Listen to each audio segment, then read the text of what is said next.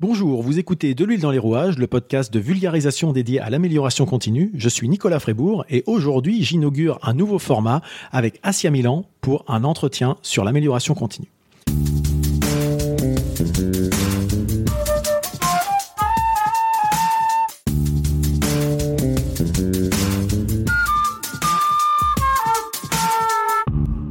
Pour ce premier numéro, je reçois donc une consoeur, Asia Milan, Milan, pardon, euh, fondatrice de Seedwork, un cabinet de conseil en management. Alors si vous entrez en contact avec Asia sur euh, LinkedIn, vous allez retrouver des termes familiers à ce micro et sur mon blog. L'ANACT et l'ARACT, NWX, qualité de vie au travail, management, marque employeur, conduite du changement, volet social de la responsabilité sociale des entreprises, euh, répondre aux enjeux des entreprises pour demain, que ce soit l'engagement au travail, la performance durable et l'innovation sociale. Et l'objectif affiché d'Asia, c'est l'accompagnement à une meilleure prise en compte du facteur humain pour allier engagement et performance durable des organisations et territoires. Des thématiques on ne peut plus liées à l'amélioration continue. À titre personnel, j'ai rencontré Asia il y a plusieurs mois maintenant au Club Agile de Normandie pour la première fois. Si je m'en souviens bien, je crois que c'est bien ça. Et depuis, on se croise régulièrement à l'occasion de différents salons et événements professionnels auxquels elle participait dans le cadre de ses missions à l'ARACT de Normandie, dont le dernier en date euh, s'est déroulé peu de temps avant le confinement concernant la, marque employeur. Et ça avait été l'occasion d'expérimenter les, jeux de l'ANACT que j'ai ensuite acquis et pour lesquels j'ai fait un billet de blog. Donc tu m'avais bien, bien convaincu, Asia. Et il y a quelques semaines, j'ai vu passer un message sur LinkedIn m'informant qu'Asia rejoignait NWX avec l'entreprise Seedwork qu'elle venait de créer. Ça m'a donc donné envie d'avoir un échange avec elle pour qu'on pour ait justement une petite discussion sur euh, qu'est-ce que Seedwork? Nous allons voir ça ensemble. Donc Merci Asia d'inaugurer ce format d'échange et de discussion. Et après cette présentation, je te laisse compléter, rectifier si j'ai fait des erreurs. Et ensuite, je t'invite à nous présenter ton parcours et ce qui t'a amené à créer Seedwork. Merci euh, Nicolas pour cette présentation euh, voilà, dans laquelle je me retrouve tout à fait. Et puis ça permet de, voilà, de revenir un peu aux origines aussi de notre, euh, notre rencontre et de voir tous les sujets qu'on partage, voilà, qui nous sont familiers à tous les deux. effectivement, donc Seedwork Conseil Innovation, c'est du coup mon entreprise que j'ai créée bah, qui a un mois tout juste maintenant, mais que je, voilà, à laquelle je pense depuis quelques, quelques temps. En fait, du coup, moi j'interviens depuis plus de 17 ans dans la conduite des changements organisationnels. À la base, j'ai une formation un peu hybride. J'ai fait de l'économie-gestion, de la sociologie des organisations, qui m'a beaucoup marqué, et euh, des ressources humaines.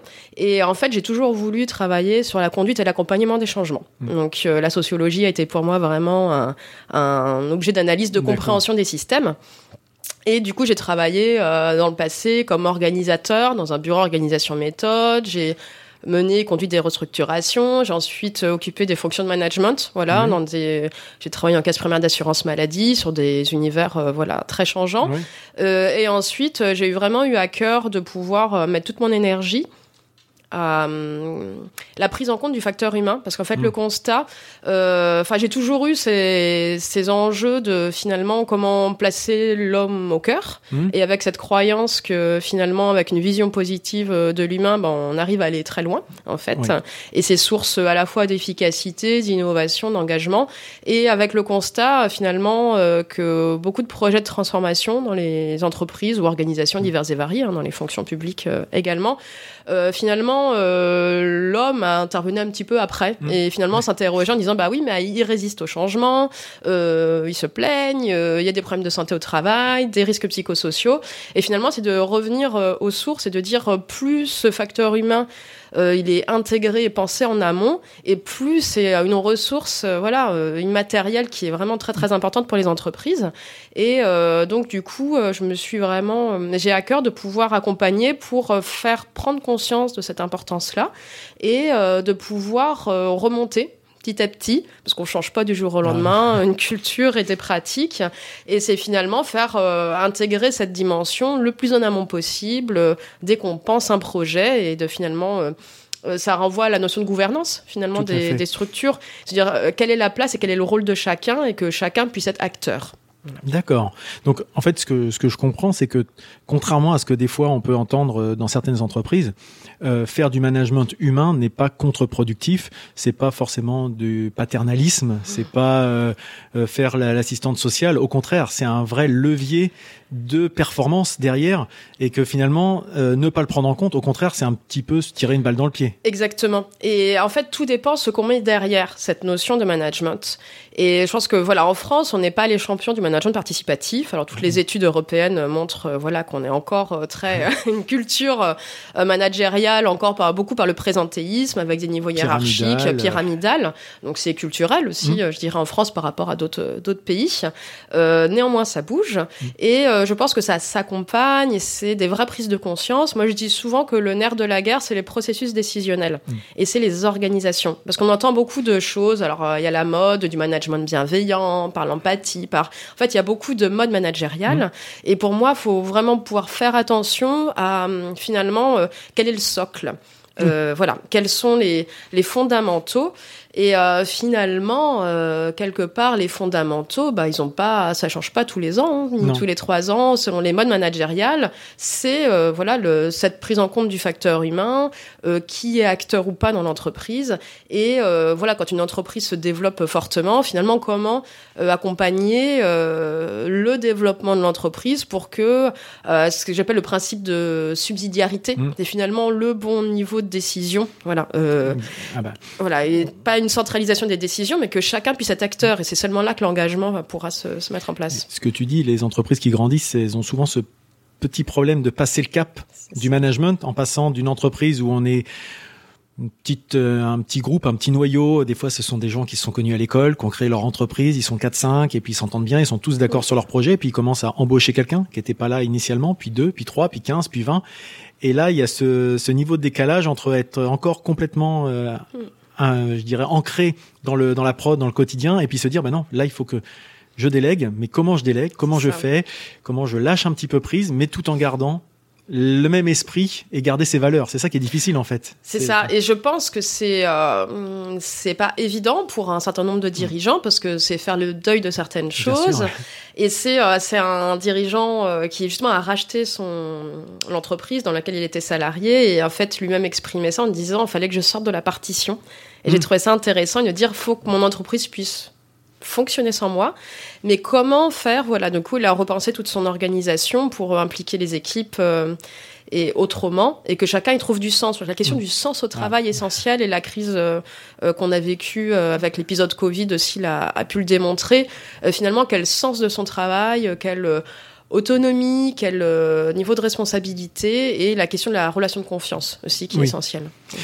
Dans la délégation, il y a une notion de confiance. C'est pas uniquement. euh, je caricature souvent en disant, c'est pas juste transférer un mail délégué. Quoi. C'est ça, il faut exactement. Donner les moyens, mais ça veut aussi dire laisser la conf- toute confiance à une personne à qui on a délégué une mission, de la mener à bien.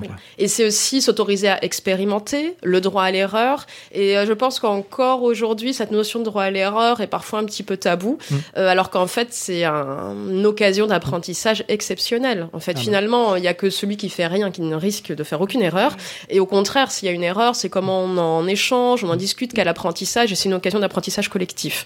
Ah bah, je rejoins tout à fait. Et d'ailleurs, peut-être que c'est le terme droit à l'erreur qui, qui en France est très Mm. connoté, euh, parce qu'il est forcément négatif. Erreur égale euh, négatif. Et j'ai entendu l'autre jour quelqu'un, euh, j'en avais parlé dans un podcast précédent, qui évoquait le droit à l'essai.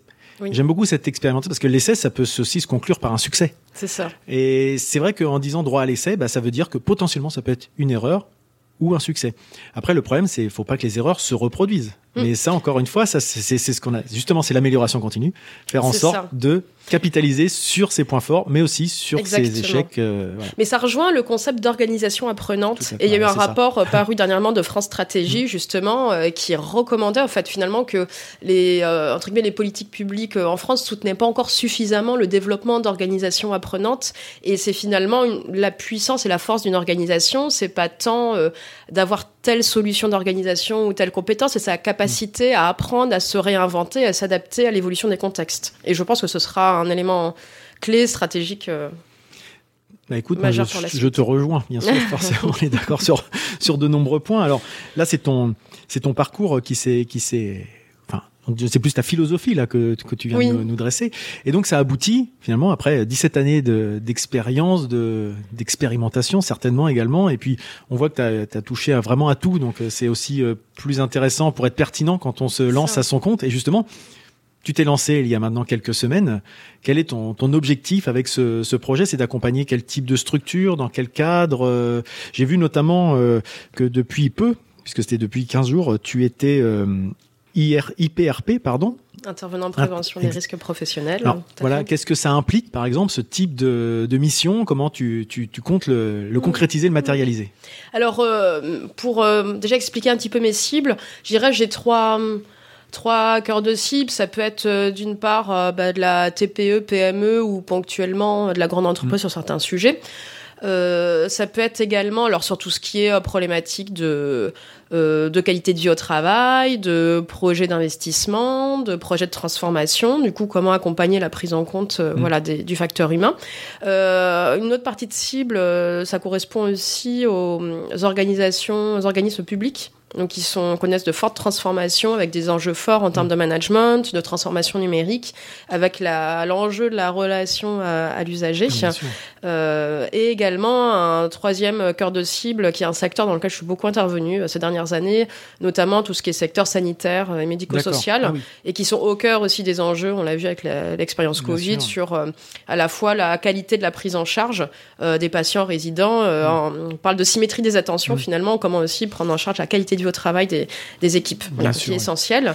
donc je dirais que dans les types de missions menées, euh, c'est vraiment une adaptation, vraiment selon les besoins. Euh, après, c'est assez, je dirais, dans 70% des cas, euh, plutôt du conseil. Donc, c'est de l'appui à justement expérimentation. Mm. Donc c'est d'accompagner pour mettre en place euh, ces démarches euh, innovantes, expérimentales. Euh, là, par exemple, à la prise de décision. Aider à la prise de décision, mais finalement collective, c'est toujours décloisonné. C'est toujours des démarches qui associent et l'air printemps du personnel et la direction et qui s'appuient. Les premiers acteurs de la démarche, c'est les collaborateurs en fait, mm. qui font le travail sur le terrain. Il dit toujours que le premier expert du travail, c'est celui qui le fait. Donc lui donner toute sa place et du coup voilà de s'autoriser à organiser des remontées donc c'est finalement euh, du principe de management participatif à expérimenter. pour certaines entreprises, c'est complètement nouveau. Euh, pour d'autres, euh, voilà, il y a une certaine forme de maturité, donc c'est les aider à, aller plus loin et à mettre en place des démarches d'évaluation. Donc à titre d'exemple, dans deux structures que j'accompagne en conseil, actuellement, sur mes premières missions, on est sur la généralisation du télétravail, avec des enjeux forts d'accompagnement sur le management à distance, voire des reconceptions aussi, repenser l'organisation des locaux. Global, oui et euh, les outils numériques pour collaborer. Voilà, donc c'est des exemples. Euh, ça peut être aussi euh, là sur de la transformation numérique dans les fonctions publiques ou aussi sur la PME, sur des projets d'investissement. D'accord. Oui, donc, c'est assez varié. Après, je dirais que la question de la prévention des risques professionnels, elle doit être intégrée systématiquement à toute démarche. C'est-à-dire que quelle que soit la clé d'entrée, finalement, il faut pouvoir euh, se dire finalement comment intégrer ces enjeux le plus en amont possible et éviter que ça génère euh, des effets délétères. Bien sûr. Mais j'aime bien dire que la santé, c'est avant tout, euh, si on prend la définition de l'OMS, c'est un état de bien-être. Voilà. Et pas qu'une absence de maladie. C'est vrai qu'on a souvent tendance à parler de santé par rapport à des, des pathologies ou des choses comme ça, ou des, des, choses qui viennent nous empêcher d'être. Euh, Exactement. Mais effectivement, en, bonne santé. Euh, c'est mon parcours après de sociologue qui travaille sur l'identité. Le travail peut être constructeur d'identité, de collectif, de socialisation. Donc c'est de voir aussi tous les aspects positifs du travail et mmh. comment les développer, les préserver. D'accord. Et donc là, on sent, on sent que tu es, quelqu'un d'enthousiaste, de, vraiment impliqué dans ton, dans ton travail et dans tes missions. Et justement, qu'est-ce que tu apprécies le plus dans ton métier? Qu'est-ce qui t'anime? Qu'est-ce qui te fait te lever le matin, euh, aller euh, particulièrement ce qu'il y a Découvrir, apprendre, rencontrer des nouvelles personnes, de nouveaux univers. Je pense que c'est un état d'esprit de se dire, faut, moi je dis toujours, faut toujours se laisser surprendre par le terrain. C'est-à-dire qu'il faut jamais venir en disant, bah oui, euh, alors les centres, euh, alors centre d'appel ou centre de relations clients, je connais parce que je suis intervenu. Non, telle entreprise va être différente d'une autre parce que c'est pas le même, euh, c'est pas la même histoire, c'est pas la même, le même parcours, c'est pas le même, le même contexte. Voilà, c'est pas les mêmes contextes. Donc c'est en fait vraiment cette posture de curiosité, d'apprentissage euh, qui est essentiel et c'est d'apprendre ensemble. Mm. Voilà. Donc, Pas arriver avec un dogme, une réponse toute faite. euh, Complètement. Voilà, c'est ça, les méthodes, les Chacun détient une partie de la réponse, donc je pense que la solution elle est vraiment dans l'intelligence collective et que le rôle finalement d'accompagnement, c'est beaucoup un rôle de facilitateur, Oui. De faire prendre du recul et euh, par un effet de miroir de renvoyer aussi qu'une partie des solutions elles sont détenues par les personnes et c'est de les amener à les aider à les construire. Donc c'est plus une expertise sur la méthode Oui. et la démarche que sur le contenu des sujets en tant que tel. Finalement, arriver à faire, euh, à faire émerger les solutions de la structure elle-même, de l'organisation, de l'organisme elle-même, lui-même, pardon. Et euh, voilà, du plus être là, euh, être là pour faire la catalyse du, du sujet, quoi. Oui. Bah, c'est ce qui sera plus efficace parce que des très beaux diagnostics avec des préconisations, avec euh, 30 actions, mais Et qui que personne ne met en place parce que que ça- personne ne met en place, que ça pas, appliqué, voilà, euh, c'est plus ça qu'on cherche en fait. C'est vraiment de, que les gens se sentent Ouais, c'est dire concernés. que, voilà que, que les, les personnes soient actrices de leurs solutions. Très bien. Alors là, on a parlé de choses vraiment enthousiasmantes, motivantes, etc. Mais dans ton parcours là que tu viens de nous, nous dresser, euh, quelle démarche, alors ça peut être une ou plusieurs, considères-tu comme euh, comme un échec, quelque chose qui aurait qui n'aurait pas fonctionné comme tu le voulais Et derrière, qu'est-ce que tu en as retenu en fait Mm. euh, par rapport On sent que c'est ta démarche qui, ce qui t'anime. Donc, euh, Oui, alors parfois, on se rend compte que si l'objectif c'est de pouvoir transformer les situations de travail, donc un objectif de transformation et pas uniquement Mm. euh, une sensibilisation des incantations, du coup c'est quelque chose d'assez exigeant qui peut prendre beaucoup de temps. Et sur certaines démarches, parfois, j'ai pu me dire, Waouh, l'énergie déployée. Et puis finalement, on a l'impression, on peut dire que ça accouche d'une souris, mais Ah oui. que le pas euh, peut être euh, des fois. euh, Et moi, ça m'a appris. euh, alors, c'est voilà, c'est des choses qui sont parfois arrivées. Alors. Une démarche qui est très portée par un acteur qui part et du coup ensuite euh, l'acteur suivant qui reprend la direction euh, moins impliqué. est moins impliqué. Donc du coup, ça repose la question du la colonne vertébrale Mm. de la démarche, ton intégration vraiment euh, dans le fonctionnement pérenne de l'entreprise. Et euh, je pense que l'apprentissage derrière ça, c'est vraiment euh, en tant qu'intervenant, pas se fixer euh, des objectifs pour la structure qui sont parfois euh, un peu trop importants. Oui, ou oui. démesurés. C'est vraiment la théorie des petits pas. Voilà. Et que voilà, c'est l'objectif de la structure et l'aider à avancer dans voilà progressivement dans la théorie des petits Mm. pas et que chaque avancée bah, soit une avancée qui soit vraiment pérenne Concr- ouais, voilà. et concrète. durable, c'est le terme qu'on tout voit vraiment dans ton qui transparaît en filigrane dans tout ce que tu, tu publies. Et en gros, si je comprends bien, l'idée c'est de pas arriver en mettant de la poudre aux yeux, en racontant que tout le monde va réussir à tout faire, ça. euh, devenir euh, la- le numéro un demain. Non, c'est de se dire, par contre, ce que vous allez mettre en place, ça vous servira et vous allez capitaliser dessus. Et c'est sûr, ce sera peut-être pas hyper euh, impressionnant, spectaculaire, mais par contre, ça sera efficace. C'est ça. C'est un peu Tout ça, à si fait. Exactement. C'est d'être très euh, pragmatique. Mm. Euh, concret, pragmatique, et il vaut mieux des choses euh, qui prennent sens, qui recréent la confiance, même si c'est des fois c'est une amélioration qui peut être modeste, Mm. mais cette amélioration-là, parce qu'elle a existé, va permettre d'en ouvrir d'autres. Mm. Donc c'est une notion de cheminement. Voilà. Donc euh, pas viser tout de suite euh, la transformation euh, Ah ouais, de tout, tout, tout, globale. voilà, c'est vraiment cet apprentissage-là et qui qui guide aussi Ouais. aujourd'hui vraiment cette. Ça me paraît, enfin, c'est aussi ma- mon approche. C'est d'ailleurs dans l'amélioration continue, il y a bien ce terme-là, c'est amélioration continue au sens et pas forcément par euh, rupture, par Mm. grosse marche. par- petit à petit, la, la- effectivement, la théorie des petits pas, ça me parle beaucoup parce que ça fait peur à beaucoup de gens quand on leur dit voilà, vous allez mettre en place quelque chose, on va changer quelque chose d'entreprise. Tout de suite, c'est ah, le changement fait peur, donc tout de suite on a des freins. Et finalement, quand ils se rendent compte que ah bah c'était que ça, ah bah, si on avait su, on l'aurait fait avant. Ah bah Mm. on l'a pas fait parce qu'on on appréhendait, parce qu'on n'avait pas le temps, reposer sur le voilà. Donc euh, je, je te rejoins complètement sur euh, sur cette démarche.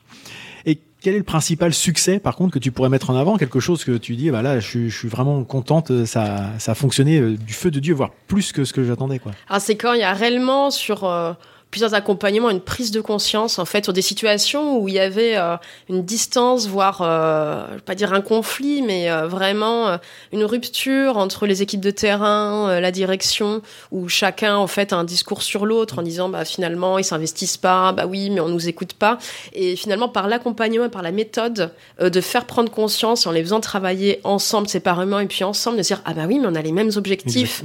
Et finalement on va aller dans le même sens et voilà de reconstruire construire la confiance, le, le dialogue, le dialogue, et du coup qui est une énergie, euh, voilà, une synergie, euh, réduction de l'absentéisme. Enfin voilà, c'est sur certains accompagnements, ça a pu être vraiment euh, très moteur. Et je pense aussi à un autre accompagnement qui était très riche sur la relation donneur d'ordre sous-traitant. Euh, parce que c'est des voilà des rapports, des rapports euh, et où euh, c'était une démarche qualité de vie au travail où le donneur d'ordre et le sous-traitant ont travaillé ensemble en mode mmh. expérimental et en impliquant des équipes de terrain et qui ont été voilà écoutées dans leurs propositions et suivies par le donneur d'ordre et en disant bah non seulement c'est plus efficace au niveau du travail, mmh. ça a plus de sens pour vous et on vous suit, on déploie la solution. Donc vraiment de l'écoute terrain, de la mise en place. Euh, il y a vraiment du concret et de, l'émulation positive euh, à 100% là. Voilà, et en partant de vécu des équipes et qui elles-mêmes proposent une autre façon de gérer et avec euh, voilà le donneur d'ordre qui aussi regarde voilà l'aspect efficacité, qui se dit ah bah oui c'est non seulement ça voilà c'est positif pour vous en termes de qualité de votre travail, en plus c'est aussi mm. plus efficace et je vous suis. Donc c'était à la fois une forte reconnaissance pour les équipes de terrain d'avoir le donneur d'ordre présent qui les écoute et qui, qui voit, qui écoute, qui est là, qui, est, qui et on sent quelque chose qui transparaît encore une fois. Ce, qui, ce que tu aimes bien dans ton dans ton discours, j'ai l'impression, c'est je mets j'appuie dessus parce que je trouve que c'est quelque chose qu'on oublie souvent. C'est euh, les gens qui font, il faut les écouter, il faut être à l'écoute, il faut savoir euh, quelles sont leurs problématiques. C'est pas juste des râleurs, c'est pas juste des gens qui sont euh, tir au flanc, qui ne veulent pas faire. Souvent, ils ne font pas ou ils font mal parce qu'ils n'ont pas les moyens de le faire et que c'est souvent c'est pour euh, pour tirer, parler un petit peu de moi juste deux secondes c'est je fais il y a pas très longtemps une formation auditeur euh, auprès de l'AFNOR et ce qu'on nous dit c'est surtout jamais de jugement personnel sur les personnes. Même quelqu'un qui fait une grosse erreur une grosse boulette etc il faut identifier le fait que c'est un problème du système de l'organisation. Le système qui a peut-être pas mis la bonne personne au bon endroit ça peut être un mauvais recrutement, ça peut être quelque chose. Mais ne pointer qu'un coupable, c'est oublier tout le reste du problème en fait. Et puis il y a ce côté le diable est dans le détail. Hmm. Et en fait c'est rendre visible le travail. Oui. Rendre visible le travail qui est souvent euh, finalement un peu pris en compte parce qu'on en vient euh, beaucoup à piloter euh, des objectifs, avoir beaucoup de reporting, mais voilà, quel est le travail, le sens du travail et comprendre le travail. Hmm. Voilà le, concret. Moi, souvent, quand on me dit il résiste au changement, j'ai une petite ampoule qui s'allume et je me dis ah, ça va être intéressant de creuser pour comprendre. En fait, c'est avant d'aller. Enfin, souvent, c'est euh, action-réaction et c'est justement freiner ça, mm. de dire stop, arrêtez-vous. Et avant d'aller sur une solution, parce que finalement, il y a un peu un sentiment général de dire on est efficace si on trouve des solutions.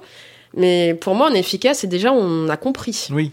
Ah et, euh, et, avant d'agir et de trouver une solution, c'est quelle compréhension de ce qui l'analyse. Ah On passe trop souvent de, comme tu dis, action à réaction, sans se poser la question est-ce qu'on avait bien identifié le vrai problème, la vraie cause? En profondeur. Voilà, tout de suite, bah, c'est en général c'est le plus gradé qui décide de l'action en plus, ou la plus gradée qui dit bon bah voilà, il y a eu ça comme problème, on va faire ça. Oui, mais est-ce qu'il y a vraiment un lien? Est-ce que maintenant cette action va vraiment supprimer la cause? Est-ce que ça va pas se reproduire? Et ça, souvent, c'est la citation d'Einstein qui dit euh, il serait, il serait stupide de penser qu'en faisant toujours la même chose, on aura des effets différents. Bah, des fois, c'est ça. On met en place toujours les mêmes actions, puis on dit c'est bizarre, il y a toujours les mêmes problèmes. Ah oui, c'est parce qu'on n'a pas identifié le bon problème. et c'est ça. Et trouver la cause, analyser la cause, c'est écouter, partager. Et ça repose sur le dialogue. Donc c'est le dialogue est au cœur. exactement. Et c'est vraiment, euh, je pense que le rôle d'un conseil facilitateur, c'est aussi ça, c'est de créer les conditions du dialogue, de l'échange, etc. C'est pas facile toujours à, à, valoriser non plus, mais c'est, je pense, une approche euh, importante. Et d'une manière générale, qu'est-ce que ça t'a appris depuis que tu as ce poste-là, je dirais, la, la Asia avant de rentrer dans le monde du travail, euh, qui sortait de l'école, etc. Et puis Asia de aujourd'hui qui se lance en tant que consultante, qu'est-ce que tu as appris? Quels sont les peut-être les je dirais les idéaux que tu avais qui ont changé ou les choses que tu as sur lesquelles tu peux capitaliser en disant bah oui quand j'étais plus jeune euh, j'avais peut-être une autre approche du, de certaines choses et quelqu'un qui se lancerait dans ce métier maintenant évite de faire les mêmes erreurs ou au contraire avance-toi capitalise là-dessus. Euh, je pense à la question du chemin et de l'arrivée. Peut-être que quand j'étais plus jeune, euh, j'avais un côté peut-être un peu idéaliste à voilà à voir l'arrivée et à vraiment me dire que l'arrivée c'était le point mm. l'élément le plus important et que voilà pour avoir accompagné depuis plusieurs euh, voilà euh, années euh, les entreprises et avoir fait mon expérience, le chemin est très très important et c'est le chemin qui compte et qui qui mènera. Voilà. Donc c'est finalement comment on avance ensemble, comment on construit ensemble, quel apprentissage on fait et changer une culture, des pratiques, transformer des organisations, ça se fait pas du jour au lendemain. Mmh. c'est beaucoup de modestie, d'apprentissage, de partage, et donc du coup, ça se fait aussi dans la dans la durée. Je, je te rejoins encore une fois complètement. Effectivement, puis l'arrivée paradoxe. Enfin, il n'y a pas, il y a jamais vraiment d'arrivée. Maintenant, on le voit bien. Il y, a, y, a, un an, on serait pas posé la question de comment on met en place des règles sanitaires pour euh, se rencontrer, pour faire des choses comme ça. Donc, euh, on ne sait pas de quoi demain sera fait. Donc, se dire qu'un jour il y aura un État qui sera définitif, c'est utopiste, voire euh, dangereux, parce que c'est penser que. Mais ce qui est très important là, c'est de se dire finalement. quel bout de chemin on a fait dans cette crise, mm. cette première partie, on va dire, de crise Covid? Qu'est-ce qu'on en a appris? Et demain ça se représente ou je sais pas une deuxième vague. Finalement qu'est-ce qu'on ferait autrement donc c'est prendre ces temps d'apprentissage en fait euh, collectif. d'analyse. D'analyse de, retour d'expérience de pour euh, voilà ressortir plus fort. Ça fait partie des missions aussi c'est de pouvoir accompagner à réaliser ces retours d'expérience. Alors j'ai quelques questions que je m'étais mis de côté mais on les a déjà un peu abordées. Donc je vais voir avec toi en quoi, à quoi ressemble ton, ton quotidien finalement, tes principales tâches depuis que tu es? Parce que quand on passe d'un statut salarié euh, à euh, consultante à son compte, on n'a plus forcément les mêmes rapports. Quel, est ton quotidien? Comment tu, tu accompagnes tes clients? Comment est-ce que est-ce que tu as l'idéal de l'entrepreneuse euh, chez elle qui, qui travaille en chaussons, qui se lève à pas d'heure, qui vit sa vie, etc. Ou est-ce que tu as une vie très rythmée, euh, dynamique? Bah, C'est très rythmé là, euh, voilà aussi notamment sur le démarrage parce qu'il y a toute la phase. Je pense que c'est un peu aussi biaisé par la phase mise, sur les rails de l'entreprise. Donc voilà, on a plein plein de choses à faire. En fait, c'est des apprentissages tous les mmh. Euh, à la fois, on a aussi des casquettes euh, qu'on n'avait pas forcément directement en tant que salarié parce qu'on gère tout. Donc, on gère euh, la partie commerciale, on gère la partie administrative, le suivi des contrats, le, voilà la partie un peu voilà réseau, les accompagnements qui ont déjà démarré. Mmh. Donc, donc c'est très très varié à la fois sur de l'accompagnement terrain, des premières animations qui ont déjà eu lieu, le, la construction de projets qui sont en cours. Euh, le fait de se dire bah oui c'est important aussi de communiquer de construire euh, voilà des là j'ai des projets d'articles voilà sur lesquels je dois me, pencher euh, voilà donc plein plein de choses des choses très variées et un nouveau rythme en fait hein, c'est vrai que c'est encore jeune Après, après euh, j'ai toujours été salarié précédemment, donc voilà, c'est un peu une nouveauté euh, aussi pour moi, mais qui me, voilà, qui me plaît beaucoup. Euh, réjoui. Oui. Ça se voit. Après, voilà, je, pour avoir échangé avec beaucoup d'entre, voilà, de dirigeants, forcément, il y a des hauts, il y a des bas. c'est aussi comment construire les équilibres, mm. aussi savoir se préserver. Je pense que la question de la santé du dirigeant, c'est aussi un, un, vaste sujet. Donc voilà, aussi en ligne de mire, arriver à s'appliquer soi-même aussi. Ce qu'on... je pense que c'est, enfin, c'est là que je voulais en venir. C'est, euh, moi, c'était une de mes volontés de mettre à mon compte euh, en tant qu'entrepreneur et chef d'entreprise plutôt que de choisir d'aller dans un cabinet de consultant pour justement euh, comprendre le quotidien d'un dirigeant. Mm. Et pas arriver avec encore une fois des, des, formules toutes faites en disant mais vous avez qu'à faire ça pourquoi vous faites pas ça, parce que quand on est confronté à ça au quotidien on comprend mieux je trouve enfin l'effet miroir dont tu évoquais tout à l'heure on comprend mieux pourquoi un dirigeant claque pas des doigts et puis tout. Alors il y en a peut-être qui sont moins volontaires que d'autres, mais il y a aussi un moment, effectivement, quand il faut penser à tout, eh ben il y a des moments, on gère des priorités, on met des choses de côté, et c'est pas forcément de la mauvaise volonté ou de une volonté de nuire. C'est que des fois, ben, on peut juste pas tout faire dans une journée. Donc, je trouve que c'est intéressant d'avoir cette approche-là pour comprendre au mieux des fois que ouais, c'est pas si simple d'être euh, tout en haut de la, de la pyramide. Oui. Et de pas tomber dans le yaka faucon parce que c'est mmh. très très simple et de se dire. Euh, Chacun fait aussi au mieux dans le système euh, de contraintes, de contraintes pardon, dans lequel il se situe, dans sa situ voilà, dans son contexte. Et euh, c'est aussi de comprendre ça et d'essayer de trouver les bons leviers qui soient vraiment utiles et concrets. Donc le tout, c'est d'être vraiment euh, ressource. Exactement. Et rien de tel que d'éprouver soi-même ces aspects-là. Alors, là, tu as, quand même pas mal d'expérience pour l'instant, tu as, enfin, as beaucoup d'expérience, mais je dirais, mais je veux dire, euh, en termes de, de, de, de consultante, pour l'instant, ça se lance, mais tu, as, tu dois quand même avoir une, une, je dirais une sensibilité qui te permettrait peut-être d'évaluer la culture managériale en France en matière de QVT, donc qualité de vie au travail, RSE, responsabilité sociale, sociétale des entreprises. Mm. Comment tu l'évalues en France? Est-ce que tu sens que les gens sont sensibilisés par rapport à ça? C'est des sujets dont on entend de plus en plus parler. Alors, est-ce que moi j'en entends parler parce que c'est un sujet d'intérêt et auquel cas y a toujours la bulle de, filtration autour de moi qui peut-être euh, me renvoie des signaux. Mais est-ce que pour toi, les entreprises sont sensibilisées à ces problématiques-là? Alors, je vais faire ma normande, je vais dire ça dépend. très... En fait, euh, oui, j'ai. Hum, comment? Il y a ce qu'on évoquait tout à l'heure, en fait, sur euh, tout dépend ce qu'on y met derrière. Mm. On voit de plus en plus de prise en compte des enjeux de qualité de vie au travail. Après, tout dépend vraiment ce qu'on y met mm. derrière. Il y a encore des entreprises aujourd'hui euh, qui, derrière la qualité de vie au travail, vont mettre euh, alors, ce que j'appelle la QVT, baby foot, euh, voilà. Donc tout ce qui est finalement tout ce qui n'est pas en lien direct avec le travail. En fait, derrière la qualité du travail, pour moi, il y a le, ce qui est au cœur, c'est le travail, et c'est pouvoir agir et s'exprimer sur le contenu de son travail. Donc euh, voilà. Donc en fait. Euh, voilà, on peut avoir des entreprises qui vont proposer des massages, des, enfin plein de choses. Donc pour moi, ça peut être pourquoi pas hein, du plus, mais on n'est pas au cœur du, sujet. Mais c'est pas, on n'est pas au cœur du sujet. Si la personne retourne à son poste de travail en stress, euh, angoissée, etc., on n'a pas. On n'agit pas sur les causes. voilà, on agit euh, pas sur les causes. Alors après, euh, peut-être, enfin. Je sais pas, j'avais peut-être une vision dans les entreprises que j'ai pu rencontrer. Euh, je pense que ça dépend vraiment de la vision et de la pétence du dirigeant. Euh, ce que le j'ai rencontré euh, dernièrement pas mal de jeunes dirigeants, mmh. pas forcément en âge, mais dans la fonction, et qui ont finalement créé leur entreprise et pour un management différent mmh. de ce qu'ils ont vécu eux en tant que salariés, où ils n'avaient pas le droit forcément de s'exprimer, de proposer des idées. Donc on sent qu'il y a aussi euh, du renouveau mmh. sur une autre vision, voilà, du participatif et de l'humain.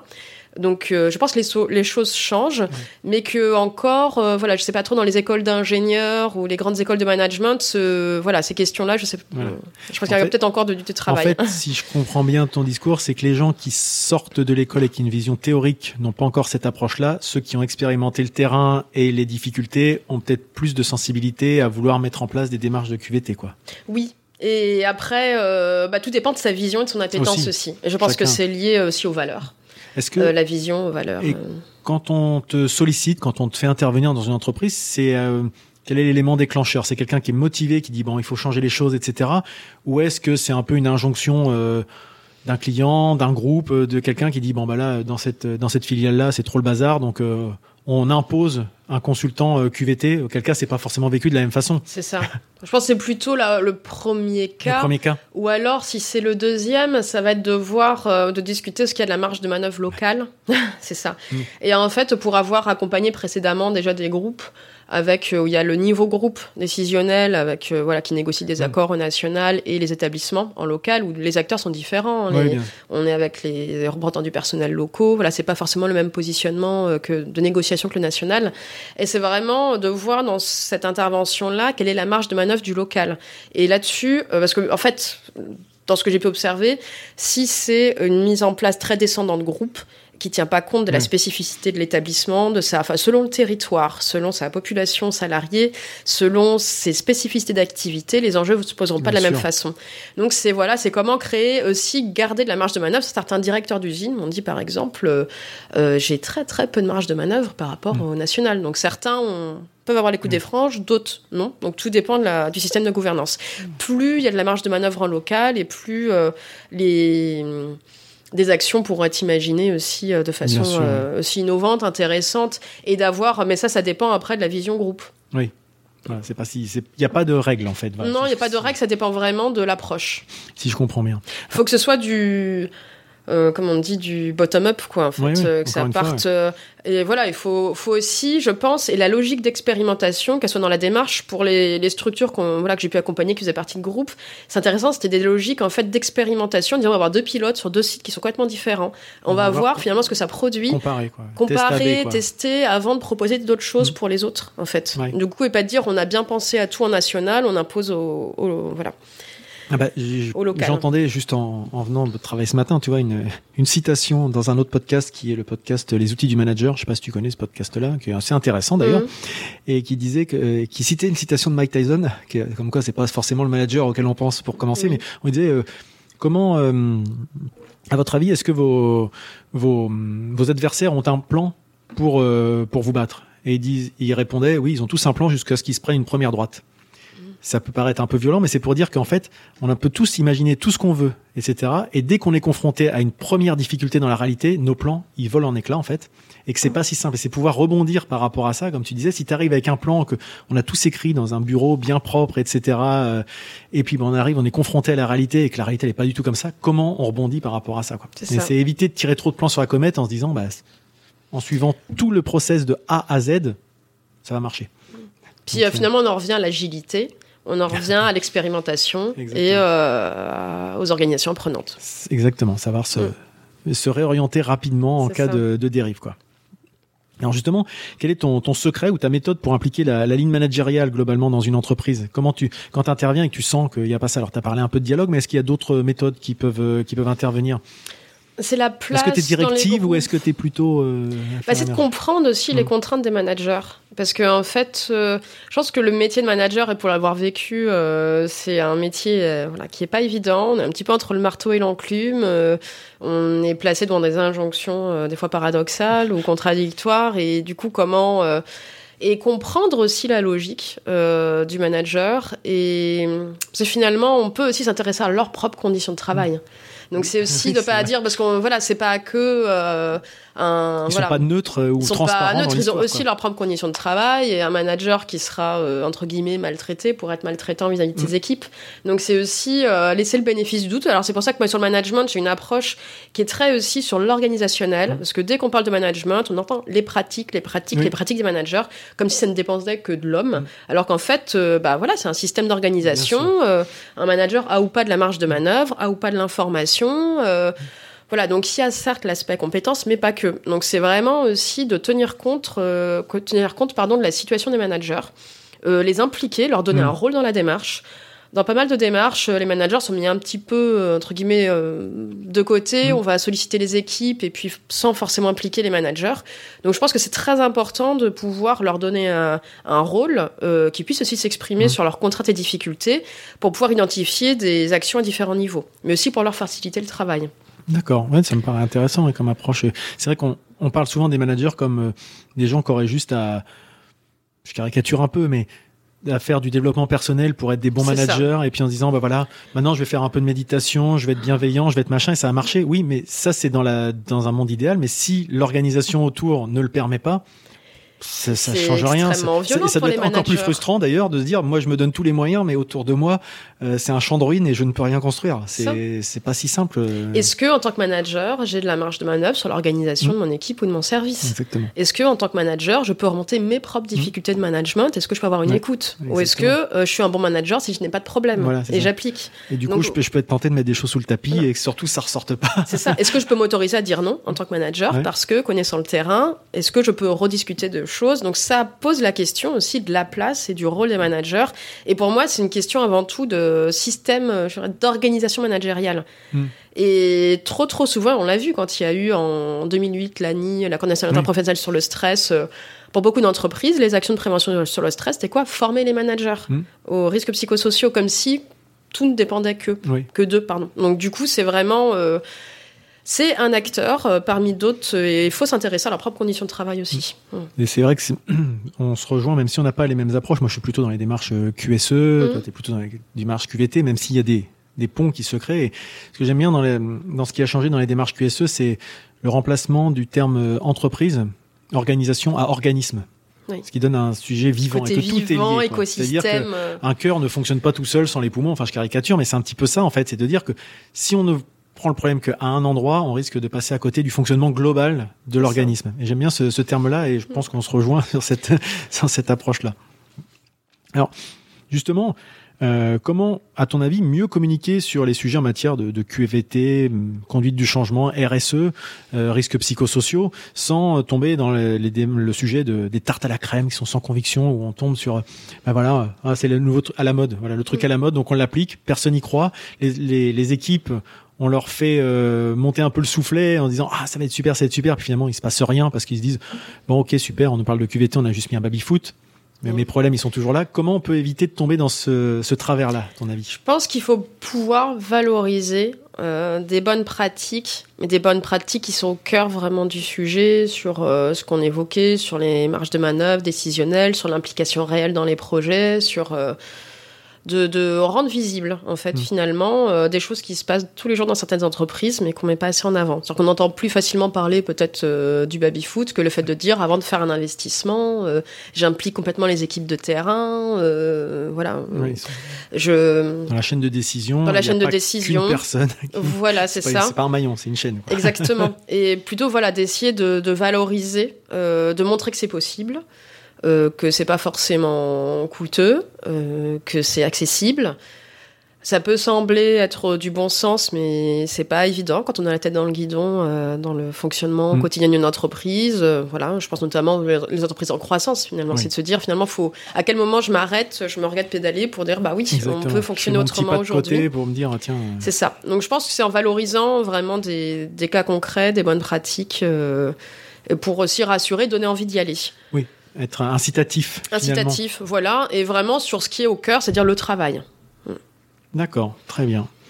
Et du coup, euh, comment tu vois évoluer ton métier à moyen et long terme en fait? Quels sont les, je dirais, les, les défis que tu vois à relever et que- auxquels, tiens, quelle est le premier, la première chose à mettre en place? Quelqu'un qui écouterait le podcast là tout de suite, euh, quelle est la première action à mettre en place pour euh, initier ce type de démarche? Quelque chose de simple, de concret? Bah, se poser la question, en fait, est-ce que j'écoute? Comment est-ce que j'écoute? Et comment est-ce que je dialogue dans ma structure? Est-ce que je dialogue ou j'échange pour me persuader que j'ai raison? Ou est-ce que finalement, comment euh, Est-ce que je cherche ou pas à comprendre ce qui est en train de se Mm. passer euh, le pourquoi des choses? Donc je pense que c'est la première étape. Euh, c'est finalement hier, en l'implication. fait, euh. Voilà. Ouvrir et euh, parce que finalement euh, là j'ai je me suis formée au co-développement professionnel Mmh. et c'est très intéressant de voir justement dans les échanges la façon de questionner on prend des habitudes de questionner de façon très orientée où en fait on pose une question est-ce que euh, voilà mais qui est très fermée, euh. finalement on propose presque la, la réponse dans la façon de poser la question et c'est un vrai apprentissage de, de, de questionner de façon très large pour ouvrir et comprendre donc c'est voilà c'est aussi euh, s'intéresser euh, à l'autre, à la logique de l'autre, euh, pourquoi les choses se passent comme ça. Et je pense que c'est déjà chercher à comprendre et créer les conditions pour une expression, une vraie remontée. Euh, bah, c'est déjà un très très grand pas. On rejoint en fait finalement ce que je- quand je t'entends parler là, ça rejoint beaucoup les, les techniques d'audit en fait. euh, encore une fois que, auxquelles j'ai été formé récemment, euh, où finalement euh, les techniques en entonnoir. Enfin, il y a plein de, de façons d'aborder les sujets pour éviter que finalement une réponse vienne valider la question finalement euh, et, et pas, et pas plus une sorte de checklist. Alors que justement le but d'un audit c'est de faire ressortir des choses auxquelles les gens sont, sont enfin face auxquelles ils ne se sont jamais posé les questions. Parce que c'est juste pour dire oui non oui non oui non, ça ne sert à rien. Si derrière ça leur permet de s'améliorer, d'identifier des sujets, etc. Là, on a gagné quelque chose. On est venu Oui. pour quelque chose. Et c'est c'est vraiment la, la, la- la question essentielle, c'est pourquoi? Hmm. Et avant de chercher à agir, c'est euh, d'avoir ces réponses. On dit bah, la technique des cinq pourquoi. Ou... Oui. En tout cas, c'est vraiment de comprendre et de croiser les regards. En fait, c'est aussi Oui. de se dire, euh, faut pouvoir décloisonner. En fait, décloisonner et croiser les regards pour avoir plus les regards euh, seront différents parce que chacun a sa logique entre la logique du responsable qualité, euh, du responsable production. euh, du, directeur. DRH ou du directeur général, la logique seront différentes et les représentants du personnel en auront d'autres. Donc c'est décloisonner et créer les conditions pour un vrai dialogue. Voilà. Et ça, c'est un bon point de départ. Euh, C'est comme euh, construire une maison, il faut des fondations Des solides. fondations, bah oui, tout à fait. On commence par le toit. Tout à fait. Bah écoute, merci pour euh, pour cet échange, Asia. On a vraiment passé un bon un bon moment. Euh, de toute façon, je mettrai les les liens vers euh, vers les réseaux sociaux, vers ton site euh, Seedwork. Euh, Il y a un site qui existe. hein. Alors, il est en cours de Il est construction. en cours de Voilà, construction. oui, Bah, je mettrai le lien dans un premier temps vers voilà, le- on la a page mis à venir. Voilà, il y a la page LinkedIn, qui est, tout ce ouverte sur les le réseaux site est en sociaux. Et euh, ah bah avant de nous quitter, est-ce que tu aurais un, un livre que tu recommanderais, un livre dans, dans ton domaine d'activité pour justement Alors, justement, ce que je suis en train de lire euh, actuellement, et euh, c'est un ouvrage, j'aime beaucoup, euh, c'est Mathieu Detchessar, euh, qui est un chercheur en, sciences de gestion. Et euh, en fait, euh, là, qui a écrit un ouvrage, enfin, c'est un ouvrage collectif, il qui s'intitule L'entreprise délibérée. Et justement, c'est un petit, euh, entre guillemets, pied de nez à la notion d'entreprise libérée, en même temps qui place la question du dialogue et de la délibération au cœur du sujet, au cœur du management. Et euh, justement, euh, comment replacer le dialogue et la place des managers dans le dialogue avec les équipes et comment délibérer en entreprise pour... voilà. Ah, c'est intéressant. oui, Et avec une préface d'Yves Clos. Et voilà, Ah oui. donc c'est un ouvrage collectif. euh, et je trouve que c'est assez au cœur du sujet. Ah bah, Et surtout en ce moment. Ouais, super.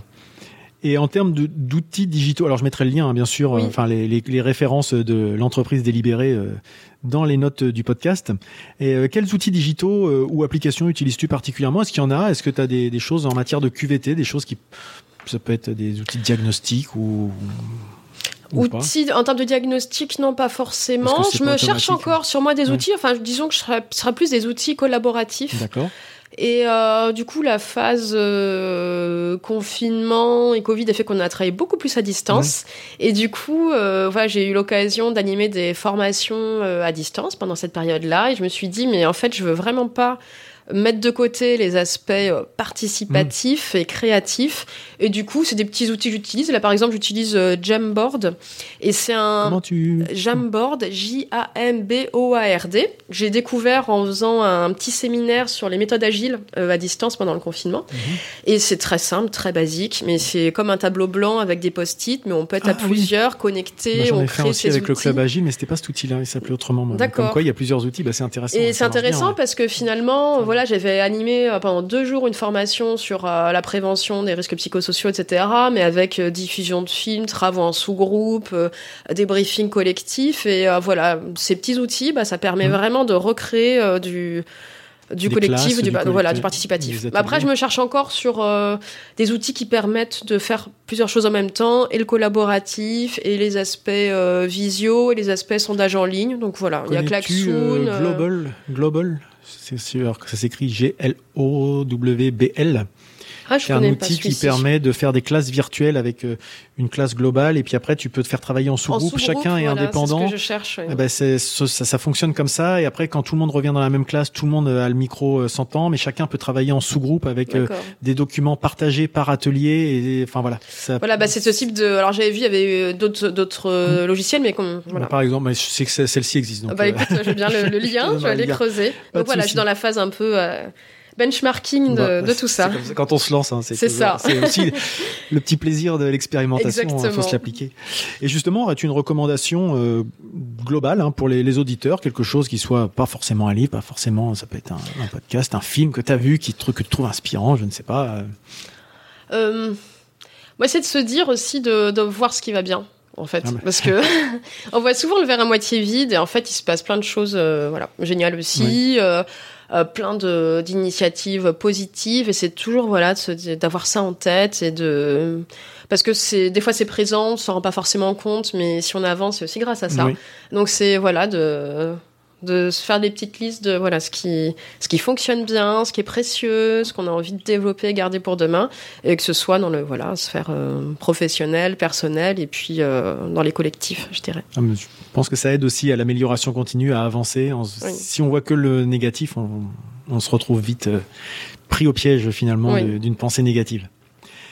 Eh ben, avant de nous quitter, je te propose de nous, de nous dire où est-ce qu'on peut te retrouver, si tu as des projets de l'actualité à venir, que ce soit des, des formations, des, tu nous parlais des choses à distance, je sais pas, peut-être qu'il y a des, des ateliers que tu vas animer dans les semaines qui viennent ou des choses comme ça, ou Oui. Alors là, j'ai deux, deux jours de formation qui sont programmés sur euh, la mise en place du télétravail, voilà, en partenariat avec Formadexp, euh, qui est un organisme de formation. Et puis, euh, voilà, là, je vais euh, prochainement, là, je vais animer un atelier euh, de co-développement découverte euh, en partenariat avec Normandie pour les matinales consultants. Moi, je crois que tu es ah, inscrit le d'ailleurs. 25 euh, septembre. oui, c'est Ouais, ça. c'est ça. Bah, j'y serai. On se donc voilà, bah, voilà, on va se retrouver. Et euh, voilà, pour le moment, c'est les, les prochaines dates. Et justement, là, je vais lancer d'autres. euh, je vais mettre en place La des suite, sensibilisations, voilà, auprès de, de clusters ou de Oui. groupes d'entreprises sur. euh, je pense là beaucoup sur tout ce qui est. Beaucoup d'entreprises sont concernées par la généralisation du télétravail Oui. et ça questionne bah, le fonctionnement global, le collectif, le management. sûr, Donc voilà, je prévois de. de- C'est pas uniquement effectivement des outils le télétravail. c'est une c'est- autre, c'est travailler ensemble autrement. Et voilà, donc ça, il y a plein de points de vigilance, euh, plein de points d'attention. Donc là, voilà, je prévois de, de- de réaliser des sensibilisations euh, sur ce sujet et puis de façon générale sur les organisations de, de reprise. Très bien. Donc, bah, je diffuserai sur mon- ma page LinkedIn. eh ben, parfait. De toute façon, il y aura tous les liens dans les notes euh, du podcast.